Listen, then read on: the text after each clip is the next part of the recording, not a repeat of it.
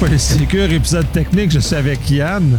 Salut, salut. Ça va bien? Oui, toi aussi? Oui. Good. Cette fois-ci, on va aborder le euh, Cloud Security Center, qui est, un, à mon avis, un outil très important, même fondamental, surtout pour les personnes qui débutent, mais dans sa version gratuite et les, les- les entreprises plus matures avec sa version payante, justement pour nous assurer d'un une configuration minimale et s'assurer qu'on n'a pas de déviation de sécurité dans nos services qu'on offre et justement qu'on n'a pas oublié ou pas des choses comme ça. Mais je te laisse aborder ça, c'est un sujet très vaste puis on va prendre beaucoup de plaisir à en parler. Mais j'adore ce produit-là. J'adore qu'on ait cette discussion-là aujourd'hui ensemble.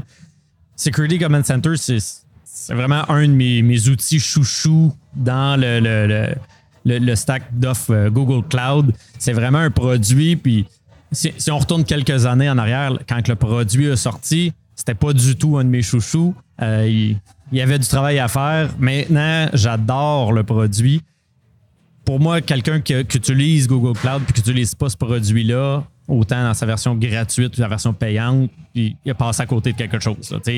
euh, la version gratuite devrait être activée partout. C'est essentiel d'avoir ça. C'est vraiment un outil qui va nous aider à maintenir notre posture de sécurité sur l'ensemble de, notre organisation. Donc, pas juste un projet, pas juste un folder, mais l'ensemble de notre organisation. Ça va nous donner une lecture claire, précise de qu'est-ce qui se passe à l'intérieur de notre, de, de notre organisation. Donc, un petit changement de configuration, euh, un nouvel asset qui a été créé à l'intérieur euh, d'un des projets. Donc, on va être capable de suivre qu'est-ce qui se passe. Puis on le sait en sécurité, si on n'est pas capable de savoir qu'est-ce qui est créé, qu'est-ce qui se passe, ben déjà, on part avec euh, un coup en arrière. Ben, la visibilité est très importante. Puis ça, c'est. euh, je l'aborde régulièrement, ce point-là, chez plusieurs de mes clients. S'il n'y a pas de visibilité sur ce qui se passe, on peut rien faire. C'est la base en sécurité. Il faut avoir la visibilité sur ce qui existe. Puis justement, ce, ce service-là est un excellent moyen d'avoir la visibilité sur l'ensemble de l'offre de, de GCP pour un client spécifique. là. En, effet, ce qui est important avec euh, Security Command Center, de, bien comprendre à la base, premièrement, l'outil a été développé par Google et est fait pour Google et il, y a l'opinion Google derrière. Donc, quand on vous dit, par exemple, qu'un élément est mal configuré, c'est mal configuré selon l'opinion de Google. Ça ne veut pas dire que dans votre réalité d'entreprise, c'est pas bien. Ça se peut que ça soit correct. Je vais prendre un exemple que je vais probablement revenir 12 fois avec le même exemple. L'exemple d'une unité de stockage. Donc, un, bucket chez Google Cloud de stockage. Quand on va l'activer, on peut mettre une configuration pour le rendre accessible publiquement. On le met de façon, on l'ouvre de façon publique, tout le monde y a accès. Pour Security Command Center, c'est un gros problème de sécurité. Tout le monde a accès à cette information-là. Mais peut-être que dans votre réalité d'entreprise, c'est les PDF de, de configuration que vous fournissez à vos clients, puis que c'est là que vous, c'est là que vous les donnez. Donc, ça se peut que ce soit correct ou des, des photos publiques qui sont affichées là. Donc, ça se peut que ça soit correct. Mais généralement, l'unité Ben, de stockage, on veut garder ça privé. dans, dans ce contexte-là, puis c'est ça qui était peut-être à remettre en contexte, puis je trouve que c'est un excellent exemple. Euh, puis je dirais, un de vos compétiteurs a malheureusement été battu largement parce qu'il y a eu beaucoup de ces st- storages qui sont devenus publics, puis c'est devenu un élément euh, d'un grand problème. Euh, c'est important de savoir que quelqu'un, parce que c'est un peu ça aussi ce que le Security Command Center arrive à faire, c'est de détacher la sécurité du code, de la vérification de tout ce qui est mis en production. Ce qui est très important parce qu'avec la, vitesse et l'agilité que le cloud apporte, on plus, la sécurité n'est plus capable de suivre à pas à pas ce qu'on faisait sur site. On approuvait tout avant de faire ça. Fait que là, on a un outil à notre disposition qui nous permet de contrôler sans avoir à surveiller chaque chose qui est faite et d'aller plus loin. Donc, effectivement, euh, c'est effectivement, ça nous permet justement de repérer le- le clown qui décide de mettre quelque chose de public. Et généralement, si, justement, quand tu parles des PDF, photos, et ainsi de suite, ils ont été mis publics pour une bonne raison. Généralement, la sécurité a été informée avant. Exact. S'ils l'ont pas été, je pense qu'on a un problème de communication dans, dans la dite entreprise parce qu'il pourrait y avoir soulevé des, des, des malheurs. Il pourrait avoir d'autres problèmes, en effet. J'aimais ça que tu parlais de la vitesse à laquelle les choses se passent. Souvent, quand j'arrive à, à, cette portion-là, quand je présente euh, l'outil euh, à, à, des clients, j'arrive tout le temps, là, je, présente une Formule 1. Je présente une Formule 1 en parlant justement de la vitesse des changements, comment que les choses vont vite. Ça, c'est parce que Security Command Center a quatre grands piliers euh, vraiment qu'il va couvrir. Puis l'un des premiers piliers, ce qui est le plus important euh, à la base pour être capable de nourrir le reste de l'application, c'est la, gestion des, euh, des, assets. Donc, tout élément qui est créé dans Google Cloud est une ressource. Non, mais quand je parle tout, là, une règle de firewall, c'est une ressource. Une route dans un routeur, c'est une ressource. Donc, tout est une ressource ce qu'on fait, c'est qu'on va scanner ces éléments-là. À, la seconde où est-ce qu'ils sont créés, ils font partie de l'inventaire maintenant de Security Command Center. donc là, on a vraiment un inventaire à jour. On peut regarder qu'est-ce qui se passait la semaine passée, qu'est-ce qui se passait hier. Donc, on peut avoir le différentiel, qu'est-ce qui se passe. Donc, on a vraiment une idée. Oh, un nouveau projet qui se crée, six nouvelles VM. Qu'est-ce qui se passe? Il y a quelque chose, je n'ai pas été au courant. Je devrais peut-être regarder. Puis les logs vont nous dire assez vite quel utilisateur qui les a créés. Donc, assez facile de retrouver l'auteur de ce nouveau projet. Le coupable. Le coupable, le fameux coupable. C'est drôle, il arrive toujours le vendredi 3 heures. Hein. oui, il est comme gêné, le coupable.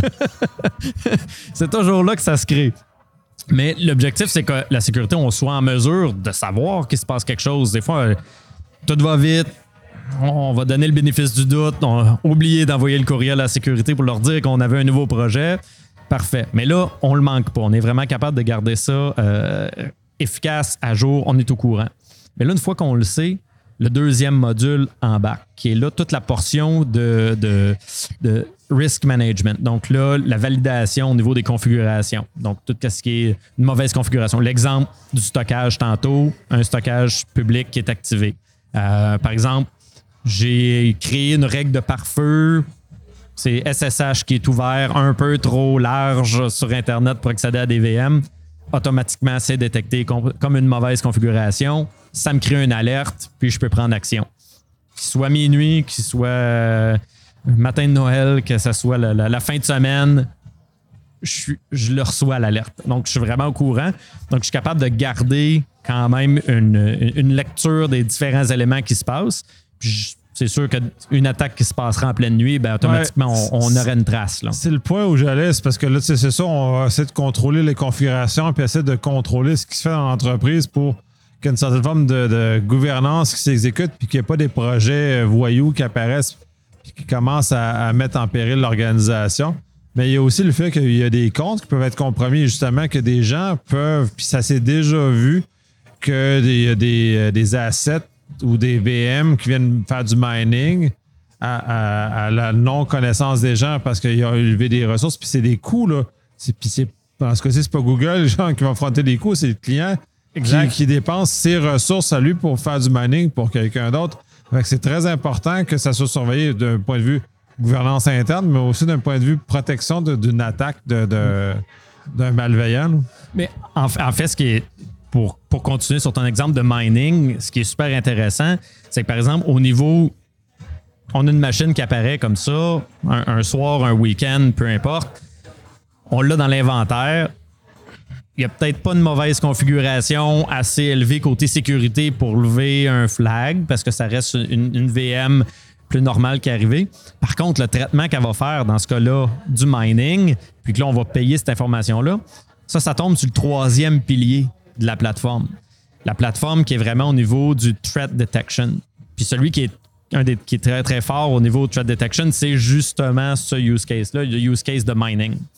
Quand on utilise la version euh, premium de l'outil, la portion threat est, disponible. La version, malheureusement, de façon gratuite, elle n'est pas disponible.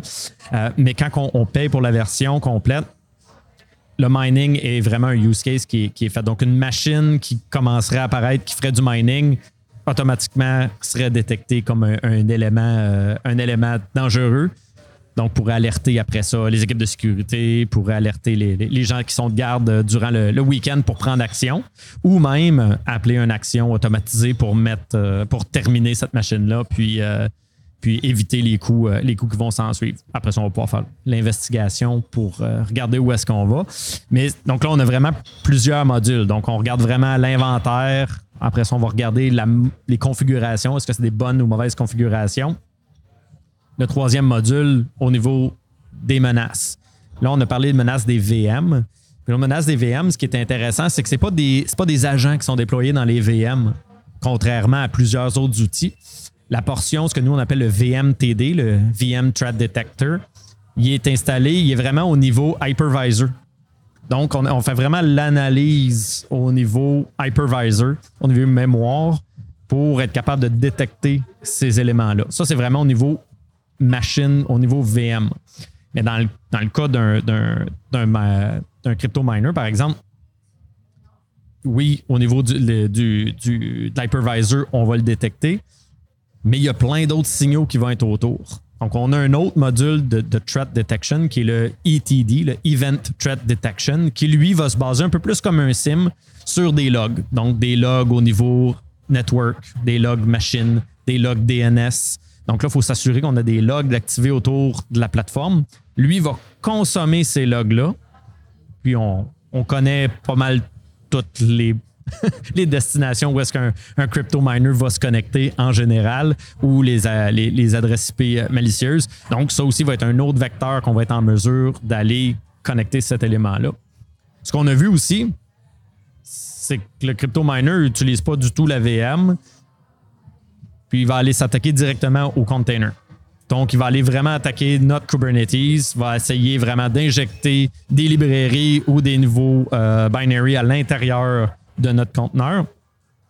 Et puis là, encore une fois, on a l'élément là. Pour clarifier, c'est à l'intérieur du conteneur de Google ou du conteneur du client? le conteneur du client qui va rouler. Donc, vous avez votre instance Kubernetes avec des containers qui vont rouler à ce niveau-là. Nativement, l'agent, encore une fois, n'est pas déployé dans le container. L'agent est déjà préconfiguré, déjà, est déjà là, que vous l'utilisiez ou non, à l'intérieur de vos nœuds de votre, euh, votre cluster Kubernetes. Donc, quelqu'un qui va essayer, par exemple, d'injecter un binaire ou qui va essayer d'injecter euh, un exécutable à l'intérieur de votre container, prendre contrôle, après ça faire un reverse shell ou peu importe qu'est-ce qui va arriver. Ces actions-là vont être automatiquement détectées par le troisième module, le KTD, le Container Threat Detection. Euh, le K est probablement plus pour Kubernetes que container, mais ça s'appelle container quand même. Et puis, euh, donc là, on va être encore là sur le troisième volet en mesure de lever la- l'alerte pour dire il y a quelque chose qui se passe de ce côté-là. Ouais, c'est intéressant de l'avoir à ce niveau-là, mais de toute façon, là, faire euh, un petit croche, c'est quand même Google qui a inventé Kubernetes. Vous êtes quand même le- le- le- les, euh, les- les créateurs de ce modèle-là. Fait que c'est sûr que à cet angle-là, pour moi, c'est, je trouve ça naturel qu'il y ait ce degré de surveillance intégré, même si dans ce cas-ci, il est premium en termes de, de coût, mais il est quand même, euh, il est quand même présent, puis justement, de voir les comportements qui sont associés à- euh, face à ce genre-là. Puis par ailleurs, on devrait plus avoir de VM, on devrait avoir ça des, des, des, euh, des pods, là, mais ça, c'est, ça, c'est un oui, autre débat. là. Oui, ça, c'est, c'est- effectivement, c'est un, c'est un autre débat, mais je suis très d'accord avec toi. Ça, puis le serverless, euh, j'ai on n'a pas besoin de me convaincre pour plus avoir de VM. Mais bon. s'en débarrasser éternellement, mais c'est intéressant de voir que justement dans, dans les euh, dans les pods, puis je pense que les gens ne font mettre pas beaucoup d'énergie dans la sécurité des euh, du Kubernetes ou des dans le fond des images euh, des images associées à ce genre de choses-là parce qu'on est moins habitué. Puis on a plus présomption de, de, d'éléments fermés. C'est très intéressant que ce soit intégré parce que je pense qu'il n'y a pas grand monde qui regarde de ce côté-là d'ailleurs. Non, e- effectivement, effectivement. Puis même, c'était tellement important pour Google que été, il y a eu le, le Event Threat Detection qui était le premier. Et après ça, ça a été le Container Threat Detection. Et en troisième, ça a été le VM Threat Detection. Donc, nos efforts ont vraiment été beaucoup plus rapides au niveau Kubernetes. C'est sûr qu'à l'interne, chez Google, c'est des containers. Ce n'est que du container qu'on va faire en rotation. Donc, euh, des rotations de containers, euh, 8 milliards de containers euh, par semaine qui sont en rotation à l'interne. Donc, énormément de containers. Mais pour nos clients, c'est vraiment une priorité qu'on soit en mesure de leur donner cette information-là. À la différence, quand on le fait comme ça, versus l'utiliser avec des, des- des tiers parties, c'est souvent que ces tiers parties-là, il faut les installer à l'intérieur de nos conteneurs. faut qu'on ait des, subscriptions additionnelles, des consoles additionnelles, qui là, après ça, on peut prendre l'information et la renvoyer d'un endroit central. En utilisant le, stack Google d'information, ben là, automatiquement, on a tout intégré euh, de A à Z. Donc, un peu plus, un peu plus facile, un peu plus naturel, euh, puis totalement transparent parce qu'on l'utilise ou on l'utilise pas, le processus est là. Donc, il n'y a pas d'impact de performance non plus au niveau de notre application. Ce qui est souvent la crainte des gens quand on rajoute ces éléments-là. Est-ce que je vais avoir un impact de performance sur mon application? On ne l'a pas, ce, niveau-là. C'est déjà précalculé quand que les machines sont, euh, sont là pour servir. Euh, question bonus, parce que Microsoft a été mordu par ces éléments-là. Les éléments injectés, justement, qu'on peuvent causer des soucis. Euh, Ceux-ci, dans, dans- dans votre cas, peuvent-tu causer des soucis comme ça ou l'intégration les soustrait à ce genre de soucis qui a été connu par, euh, par Microsoft en l'occurrence? Euh, avec le stack que j'ai vu, puis encore là, je je- je suis pas côté ingénierie euh, précis, complète de tout, tout le code. Avec ce que j'ai vu, il y a vraiment une belle segmentation qui est faite au niveau des nœuds, au niveau de la segmentation euh, mémoire, puis ce qu'on va être capable d'injecter. Donc, je serais pas trop nerveux de ce côté-là, mais ça reste quand même des éléments parce que à surveiller. Je suis assez convaincu que nos équipes euh, restent très alertes de ce qui se passe chez nos compétiteurs, ce qui se passe ailleurs, malgré que les intégrations Kubernetes des autres cloud providers restent basées à la base sur ce qui a été développé chez Google avec toujours un, une petite twist différente qui est faite, puis une manière de développer différente. Donc, est-ce que cette problé- problématique-là est intégrée suite à ces modifications-là ou c'est un peu plus profond au niveau du code? C'est Ouais, les points à vérifier. De mémoire, c'était pas autant Kubernetes qui était dans le problème dans le cas que je cite que, que les solutions PASS qui justement avaient des agents beaucoup plus lourds dans Linux qui étaient intégrés, qui présentaient un certain nombre d'enjeux, qui vont mener à, à des cas médiatisés, disons. Mais dans ce cas-ci, euh, mais si je suis un peu moins inquiet, je fallait que je pose la question par acquis de conscience, mais tu sais, vous êtes en, vous êtes en maîtrise de la technologie, vous l'avez inventé la technologie. Fait que j'imagine que vous avez, tu sais, c'est. Vous avez les meilleurs ingénieurs au monde qui se travaillent justement sur la, votre technologie. C'est- ça va de soi. Fait que je trouvais ça juste. Bon, bref. Fallait que je pose la question.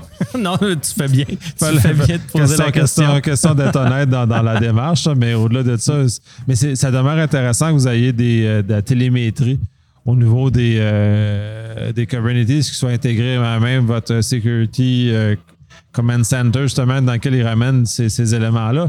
Puis là, tu, parlais des trois facettes, euh, des trois, de trois piliers qui sont quand même fondamentaux. Le troisième étant plus complexe, qui était payant.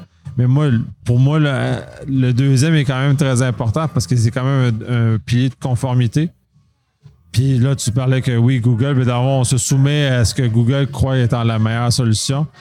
Euh, il demeure que pour la plupart des entreprises qui n'ont pas une énorme expertise en cyber, ce pilier-là, il est franchement très important parce que, puis gratuit pour la majorité, justement, nous amène à éviter de faire des erreurs, puis même euh, des oublis. Oui, non, effectivement, la portion, euh, de misconfiguration est, vraiment clé chez les clients. Des erreurs tout simples qui vont vraiment, qui peuvent nous sauver de gros problèmes, gros, euh, d'être dans le pétrin finalement. Donc, vraiment, vraiment important. C'est un élément clé, c'est certain de, ce côté-là. C'est sûr qu'on peut aller plus loin parce qu'en ce moment, comme je disais, c'est c'est la version, la version gratuite opinion Google sur comment ça doit être configuré. Tantôt, je disais, des fois, c'est peut-être pas votre réalité. Quand on passe à la version euh, payante, la version payante, on a, c'est encore tout nouveau, c'est encore euh, dans, les, dans, les fourneaux, là. c'est encore tout chaud. On a quelques clients qui l'utilisent, donc on, peut facilement amener des nouveaux clients à l'utiliser. Ça va être disponible là, dans très, très, très, très euh, bientôt. Mais on est en mesure de, on va être en mesure de créer des, des- des modules de configuration et de validation qui sont custom. Donc, il y a ceux de Google qui sont là, mais vous allez pouvoir créer les vôtres. Donc, en fait, on regarde tout simplement les, les assets qui sont là, qui sont disponibles. On regarde les attributs. Et là, vous pouvez décider de mettre des règles sur ces attributs-là. Donc, est-ce que mon unité de stockage, donc encore mon stockage, est-ce que j'ai du versioning d'activer dessus? En cas, par exemple, que je me ferais crypto-locker mes fichiers, ben, avoir quelques versions de mes fichiers, pouvoir ramener ces éléments-là n'est peut-être pas la solution la meilleure au monde, mais c'est déjà un premier niveau qui peut-être peut me ramener sur pied un peu plus rapidement. Euh, si on pense par exemple, est-ce que j'ai un, backup de configurer au niveau cloud storage? En ce moment, ça ne fait pas partie des éléments qui sont vérifiés par Google. On peut le rajouter. J'ai vu des clients dans nos, nos phases de, bêta avec certains clients que eux, c'était très important de maintenir la nomenclature de certaines composantes. Donc, ils ont fait des règles qui validaient la nomenclature. Si la nomenclature ne suit pas, automatiquement, on lève un alerte de sécurité. Donc, ils ont été capables d'aller un peu plus loin. Ce qui est intéressant avec ces éléments-là, puis j'ai un exemple justement, euh, j'adore cet, cet exemple-là parce que ça donne la puissance un peu de l'outil va nous aider à aller où. C'est la, la, compagnie, euh, c'est public, donc je peux, je peux, je peux en parler. C'est la compagnie Veolia euh, en France, donc la gestion, la gestion d'eau en France. Et puis, euh, petite équipe, vraiment petite équipe de sécurité, 3, 4, 5 personnes maximum, plus de 2000 projets. Là, je dis 2000 parce que l'information date de, de, de, quelques années. Là, les dernières fois que j'avais vu, c'était au-dessus de 3000. Donc, énormément de projets pour une petite équipe de sécurité. On dit là, il faut vraiment avoir des bons outils pour mesurer les choses, pour être capable vraiment de suivre ça. Mais eux, ce qu'ils ont fait, c'est qu'ils ont été une étape plus loin que de recevoir une alerte. Donc, quand ils ont reçu une alerte, au lieu de simplement recevoir l'alerte dans la console, ils ont créé des pipelines pour automatiser des réponses sur des cas d'usage tout simples. Par exemple, encore là, reprenons le stockage, qui était un des cas qu'ils ont fait justement. Si quelqu'un crée une unité de stockage qui est publiquement accessible, un, ça lève une alerte. L'alerte est traitée par le pipeline et ils ont créé une cloud fonction. Donc, un petit bout de code qui va rouler en manière serverless, qui prend cette alerte-là, qui va l'analyser. Donc, dans la requête, on a toute l'information. Quelle unité de stockage, quand, quelle heure, quel projet. On a tout, tout, tout l'information. Et ils vont juste ramener, fermer en fin de compte cette configuration-là. Donc, retirer l'effet public. Donc, ils savent que peu importe qui va faire ça dans l'entreprise, ça va être réglé. Le lendemain, ils regardent qui est le, contrevenant, puis vont, vont, le, vont faire une petite rencontre avec cette personne-là. Mais c'est juste pour donner un exemple. Après ça, on peut faire de l'intégration. Si on a un SIM, on a un SOAR, on a un, un, un tiers qui, qui, fait de la, qui va faire de l'investigation pour nous, on peut envoyer ces alertes-là n'importe où. J'ai fait des intégrations directement à l'intérieur de Slack, euh, dans, même dans, Teams pour être cross-platform. Euh, par courriel, c'est super fréquent. On utilise le service, par exemple, avec euh, un SendGrid pour nous envoyer un courriel. Ça, peut être, ça peut être par SMS avec un Twilio. Donc, il y a beaucoup, beaucoup de services qu'on peut appeler comme ça, puis se tenir au courant. Donc, samedi matin, si on reçoit un message sur notre, cellulaire, c'est peut-être parce qu'il y a un élément critique qui est arrivé. Puis encore là, on peut baser ces alertes-là sur certains filtres. Donc, on peut juste demander alerte-moi seulement pour les critiques euh, dans tel projet ou sur tel type de ressources. Donc, ça peut être assez, euh, assez précis. Donc, après ça, c'est l'imagination qui peut nous amener à, régler beaucoup de problèmes.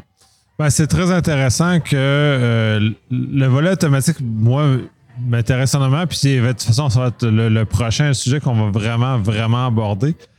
Euh, dans ce cas-ci, ben, c'est justement l'exemple que tu mentionnes, c'est le, le, le, retrait de l'espace public d'un stockage, fermeture de port automatique ou peu importe ce que c'est fait. Ça vient souvent dans des cas, soit il y a eu un problème de communication dans un cas comme ça. Fait que là, sais, quelqu'un qui a ou une erreur de configuration qui a été rattrapée. Fait dans les deux cas, on se sauve beaucoup de troubles et de faire les médias parce que un de vos compétiteurs avec, avec ses boquettes ont fait largement les médias parce que les, ses clients avaient des problèmes de configuration et ont laissé traîner des informations. Fait que ces éléments-là, pour moi, sont très fondamentaux et très importants d'être mis en vigueur justement pour éviter, éviter ça. Puis, tu sais, à certains égards, je, Google aussi cherche la protection de l'image, ce qui était incorrect mm -hmm. par le fait même. Donc, d'amener les, les, gens à évoluer. Puis tu avais un dernier volet aussi que, qui oui. s'en vient, qui était justement le fait de pouvoir le traiter par projet, de le traiter de façon uniforme. Oui, oui, effectivement. Ben, en fin de compte, actuellement dans la version, euh, par exemple, si on prend la version gratuite, la version gratuite fonctionne seulement au niveau de l'organisation. Donc, on c'est vraiment activé là, en haut à la racine, puis va aller découler à l'intérieur de chacun des projets. Donc, on va, on on va avoir un endroit qu'on peut aller voir, c'est vraiment à la racine en haut, puis on voit l'ensemble des projets. Quand on, passe à la version premium, la version premium, ce qui est intéressant, c'est qu'on peut avoir des vues au niveau des, des folders, mais au niveau de chaque projet. Ce que j'adore à ce niveau-là, quand on fait ça, on fait un peu une segmentation, c'est que là, on est capable de déléguer une portion de responsabilité. Donc, puis je dis pas 100% de la responsabilité, mais responsabilité d'action, responsabilité de déploiement. Donc, par exemple, j'ai un département de marketing qui, eux, veulent être plus autonomes dans leur projet, ils veulent déployer leurs choses. On leur fait un, dossier avec des projets en dessous, puis on les laisse un petit peu plus libres. On leur dit, par contre, vous avez un accès au niveau de votre dossier pour voir votre état de sécurité de chacun de vos projets. Donc là, ils sont responsables. Vous, vous êtes au niveau de l'organisation, donc vous voyez leurs projets aussi. On- donc vous êtes en mesure de voir où est-ce qu'ils sont. Mais ils sont responsables de maintenir et de s'assurer qu'il n'y ait rien de critique, de maintenir parce qu'ils veulent un peu plus de liberté. Donc c'est un- peu comme les enfants grandissent, puis là, ben, finalement, ils, ils vont, ils vont au sous-sol, puis finalement, ben, ils ont un peu plus. Après ça, ben, ils ont un appartement, puis on continue à garder un petit lien. Puis, donc, on, on leur donne un peu ça, mais c'est très drôle. Mais c'est vraiment, un peu ça. Donc, on leur donne un peu plus de liberté. La boîte s'ouvre un peu, mais ils ont plus de responsabilités aussi. Donc, un problème de sécurité, ils sont responsables de le corriger. Ils peuvent vous appeler. Puis ce qui est intéressant en faisant ça, c'est qu'on peut décider, là on dit, on inclut tout, mais on peut décider d'exclure certains éléments. On a un laboratoire. Ça se peut qu'on décide de vraiment isoler de façon réseau un laboratoire, mais qu'on ne veut pas le voir dans l'ensemble de nos lectures et de nos métriques parce qu'il vient, il peut venir ruiner complètement nos métriques. Surtout dans le quatrième pilier de la, de la solution. Le quatrième pilier de la solution, c'est la conformité. Donc, mes rapports de conformité peuvent être un peu faussés si j'inclus des, des projets dans lesquels je sais très bien que je suis en train de faire des tests qui, eux, vont mettre en péril la conformité ou pour tester des éléments euh, de ce côté-là. Donc, on est en mesure vraiment d'exclure euh, d'exclure ça, ce qui reste important à mentionner quand même à notre auditeur quand on va lui remettre les rapports de conformité, là, que certains projets n'ont pas été euh, inclus. Absolument, mais cette séparation-là est saine au sens où, euh, justement, on est capable de faire des, justement le lab. Et le meilleur exemple que tu as mentionné, puis pour l'avoir vu, dans lequel des fois les gens ont malheureusement fait du lab en production mal séparé, fait que ces outils-là les ont interceptés et ça a eu des conséquences quelque peu malheureuses pour ces individus-là qui ont testé des affaires en production sans en avertir personne. Mais cela étant, là, en ayant une capacité de l'exclure, puis justement, puis là, on va aborder le dernier, le, le dernier segment qui est, qui est la conformité, mais conformité au sens là, vraiment NIST, ISO, et ainsi de suite, qui est justement très important aussi parce que beaucoup d'organisations sont maintenant de redevables de ces, ces éléments de conformité-là et doivent montrer patte blanche face à ces, euh, soit des, leurs clients, soit leurs fournisseurs, justement pour atteindre ces, euh, ces niveaux minimums-là.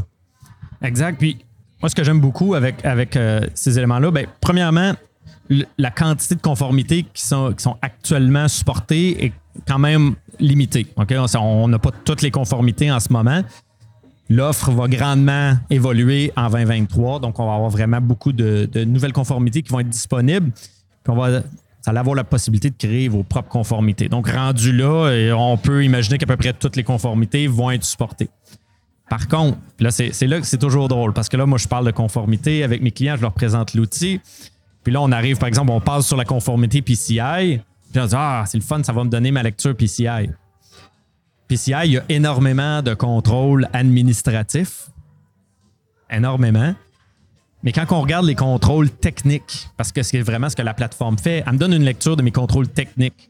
Donc, les contrôles techniques, j'en ai à peu près 19 qui sont mesurés, mesurables avec la plateforme. Donc, c'est pas l'ensemble, mais ces, ces 19-là, je suis capable de maintenir et de dire à telle date, il était tout correct. À telle date, j'ai eu un problème. Puis on est capable de garder l'historique. Mais de savoir que c'est vraiment des contrôles techniques qui sont mesurés, c'est important. La plateforme ne peut pas savoir si vous avez fait une enquête de crédit sur un de vos employés, c'est à peu près impossible. Mais on peut savoir si un port est, mal configuré. Et la, grille de conformité, c'est vraiment une matrice de conformité. Donc, si on regarde, par exemple, un élément si on prenons exemple un, port ouvert euh, de façon trop, trop large, pardon SSH, ben on, on sait que cet élément-là va faire partie de plusieurs conformités. Donc, quand il va apparaître dans notre liste, il va nous dire qu'on va être en non-conformité, par exemple, avec NIST, avec PCI, avec ISO. Une fois qu'on règle lui, on sait qu'on vient de régler le problème sur trois conformités. Donc là, ça nous aide d'avoir une matrice puis une lecture qui me donne OK, je règle un problème, mais automatiquement, j'augmente mon, score sur trois conformités.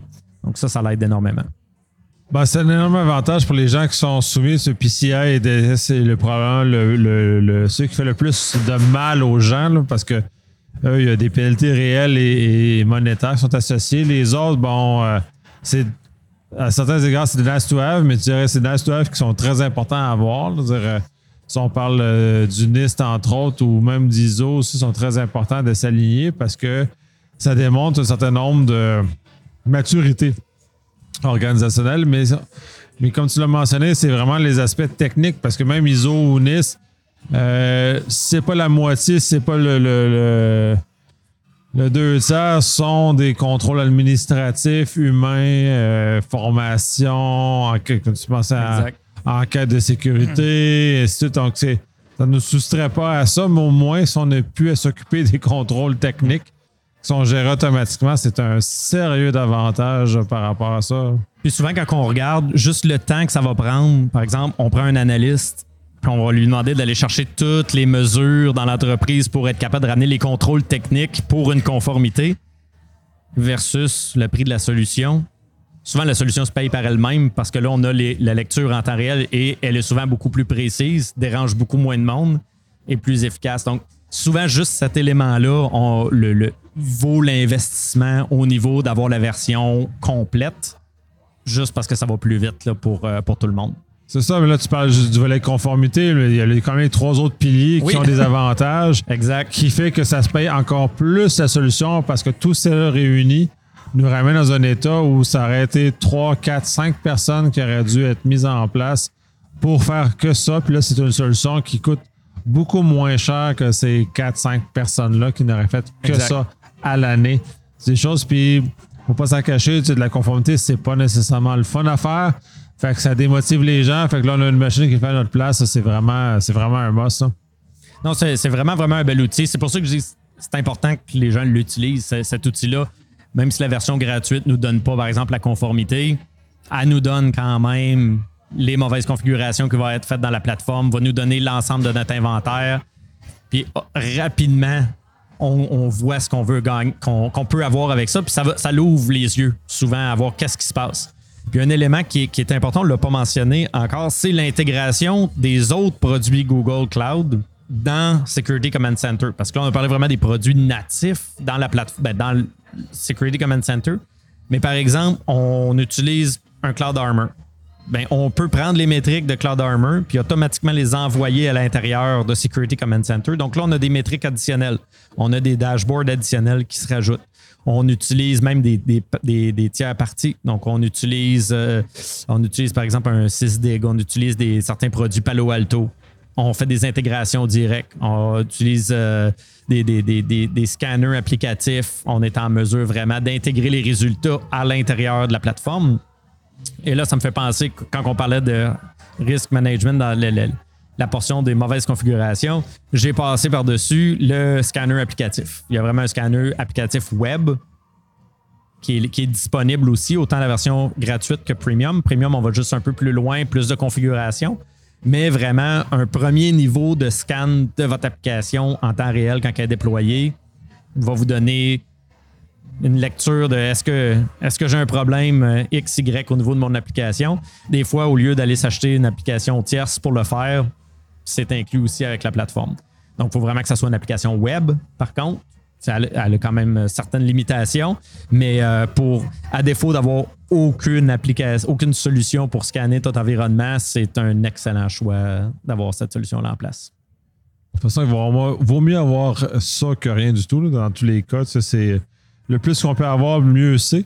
Euh, je crois qu'on a fait quand même un bon tour d'horizon de cette, euh, de cette solution-là. Est-ce que tu as d'autres choses à rajouter qu'on aurait mal couvert ou pas insuffisamment couvert? Euh, moi, je dis, restez, restez attentifs sur Security Command Center en 2023. Il y a beaucoup, beaucoup, beaucoup de nouvelles choses qui s'en viennent.